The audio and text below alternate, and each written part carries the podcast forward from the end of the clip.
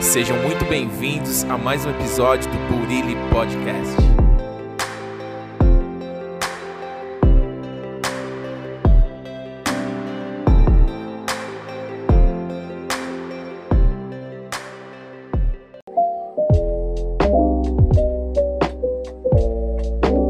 E aí, tudo bem com você? Que vem o teu reino, Jesus. Hoje vamos dar continuidade na nossa série de estudos, meditação, devocional, tudo que Jesus quiser. Vamos ler um trecho da palavra de Deus e hoje vamos ler também um trecho deste livro. Não tenha medo, somente creia. E vamos orar. Pai, nós te agradecemos, Senhor, por mais esse dia. Obrigado pelo teu amor, pelo teu cuidado, pela tua misericórdia, pela tua compaixão, Pai. Que o teu Espírito Santo nos ensine e revele a tua vontade através da leitura dessa palavra e deste livro. Ser conosco, é isso que nós pedimos, já agradecidos no nome de Jesus. Amém.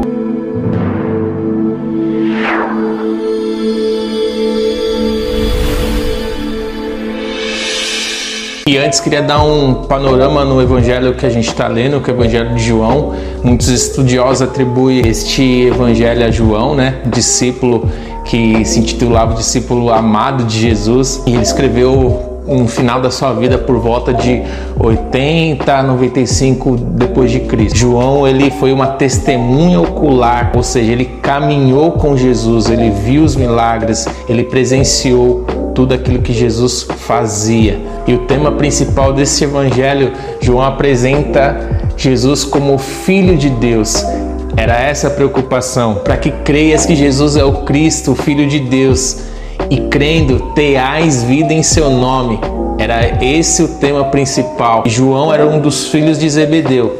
João foi um dos doze apóstolos originais de Jesus. Vamos dar continuidade então. João 16, o verso 25 tem como subtítulo Palavras de despedida. Essas coisas vos tenho dito por meio de figuras. Vem a hora em que não vos falarei por meio de comparações, mas vos falarei claramente a respeito do Pai. Jesus ele trazia a palavra através de ilustrações, de figuras de linguagem, comparava com as coisas, as coisas terrenas com as coisas de céu para explicar a profundidade aos discípulos, às multidões, aquilo que ele queria pregar, que era em suma o evangelho do reino, né? Jesus ele pregava o evangelho do reino em todas as cidades. Continuando o verso 26 do capítulo 16. Naquele dia pedireis em meu nome, e não vos digo que rogarei ao Pai por vós, porque o próprio Pai vos ama, visto que me tendes amado e tendes crido que eu vim da parte de Deus.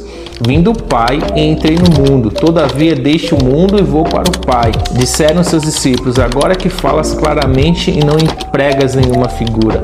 Agora vemos que sabe todas as coisas e não precisas que alguém te pergunte. Por isso cremos que de fato vieste de Deus. Respondeu-lhe Jesus: Credes agora?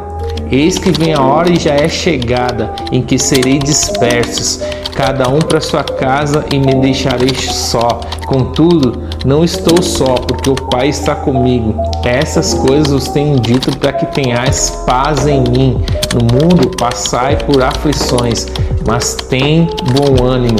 Eu venci o mundo. Jesus ele zerou o jogo. Ele venceu o mundo. Ele mostrou. Ele pisou nessa terra como homem e mostrou que é possível sim viver uma vida em santidade, viver uma vida é, buscando a obediência a Deus. Lógico que nós não seremos como Cristo, mas Ele mesmo disse que a gente ia fazer obras iguais ou até maiores que a, que a dele. Jesus nos deu sim graça, amor e nos mostrou que é possível sim viver em obediência à palavra de Deus. E no mundo, nessa terra, nós teremos aflições sim, mas ele diz para que nós tenhamos bom ânimo. Ele venceu e nós também venceremos. E ele disse: Essas coisas tenho vos dito para que tenhais paz em mim, ou seja, a paz real, verdadeira, a paz que excede todo entendimento.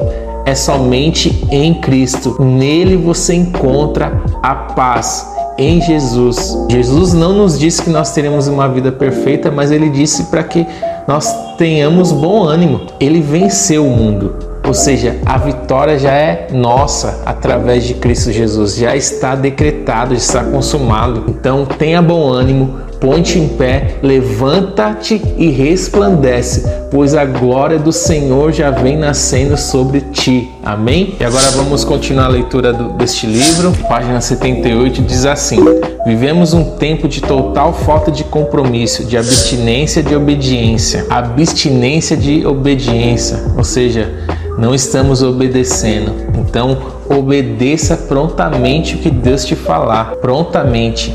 Se você perceber que é Deus falando com você, obedeça prontamente. Muitas pessoas fazendo exatamente conforme a vontade do diabo. E como ele, essas pessoas não têm igreja, não têm compromisso com liderança, com pastor, nem com Deus ou com os irmãos. A verdade é que nós precisamos mudar.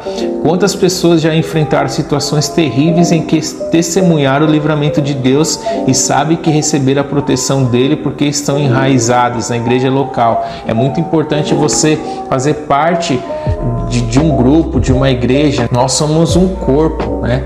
Jesus é o cabeça, então cada parte do corpo, cada membro tem essa importância. E a importância de cada membro ela só é dada quando estamos juntos, em comunhão. A casa de Deus é muito mais do que um lugar para se reunir, ela é um lugar de compromisso e aliança com Deus, lugar onde há relacionamento entre os irmãos e, acima de tudo, com Deus vivo e poderoso. Antigamente eu pensava que não era de suma importância você estar numa igreja congregando ali com compromisso e eu, eu sou a igreja, né? Eu tinha essa visão, até porque é, a palavra igreja no seu original significa chamados para fora. Sim, nossa obra é lá fora, obedecer o ID, ir para os quatro cantos do mundo, levar a mensagem, o evangelho do reino a todas as nações, sim. Mas a igreja é onde, em comunhão com os irmãos, nós somos edificados, nós somos encorajados, nós ouvimos a palavra do Senhor, nós levamos também a nossa adoração, entregamos ali no altar o nosso louvor, a nossa adoração. Sim, nossa vida diária tem que ser uma vida em adoração ao Senhor. Mas estarmos na igreja ali em obediência, você servindo uns aos outros, participando ali da ceia do Senhor. Isso nós estamos em obediência, né? Fazendo as coisas em memória do Senhor junto com nossos irmãos. Então, a igreja é importante sim, estar em comunhão com os irmãos é importante sim.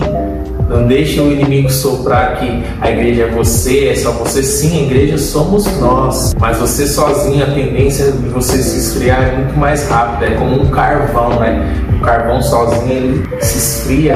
Né? Agora coloca um monte de carvão junto e acende esse fogo, a chama. O, o potencial ali do calor do fogo é muito maior. Agora tira uma brasa desse, desse carvão e se apaga. Então, você vem estar em uma igreja, ore a Deus para que você esteja no lugar certo. Nenhuma igreja é perfeita. Aquela coisa de que, ah, eu estou decepcionado com o irmão, estou decepcionada com uma irmã, mas os nossos olhos têm que estar voltados para Cristo. Todas as igrejas têm, têm questões a ser resolvidas. Mas aí você, a igreja tem 100 pessoas, você não tem problemas com as 100 pessoas tem problema com duas, três pessoas, e por causa de duas, três pessoas você vai abandonar a igreja e, e falar que ninguém presta. Né? Ou se, se, você tiver problemas com as 100 pessoas, então o problema pode estar em nós, né? pode estar em você. Então, ninguém é perfeito, nós estamos para aprender uns com os outros, aprender a amar uns aos outros, e amar é uma decisão. Então, esteja na sua igreja, num lugar onde você se sinta bem, lógico, você tem esse compromisso de estar ali na sua igreja, congregando e adorando ao Senhor. Amém? Então é isso, meu irmão, minha irmã, uma mensagem rápida, simples, mas que pode gerar vida, porque a gente está falando é da palavra de Deus.